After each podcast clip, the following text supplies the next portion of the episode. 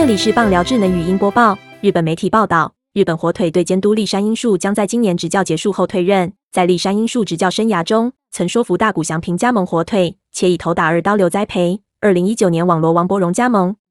立山英树今年六十岁，在一九八三年选秀加盟养乐多，一九八九年获选金手套奖，一九九零年二十九岁时因身体状况不佳隐退，之后担任球评。在二零一一年十一月接任火腿监督，在二零一二年打进日职总冠军赛。他在二零一二年选秀第一指名大谷翔平，成功说服大谷翔平加盟火腿，承诺以头打二刀流进行栽培。二零一六年率领火腿夺得日本乙总冠军。二零一六年球季结束后，立山英树兑现承诺，让大谷翔平挑战美职大联盟。之后火腿队的战绩一直不好，多次传出要换监督。立山英树在二零一八年年底透过入闸取得中华职棒强打王柏荣。立山英树要在今年年底退任监督，今年也是王柏荣在火腿三年合约的最后一年。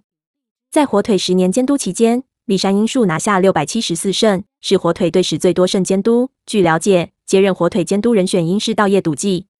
本档新闻由 ET Today 新闻云提供，记者欧建志综合编辑，微软智能语音播报，慢投录制完成。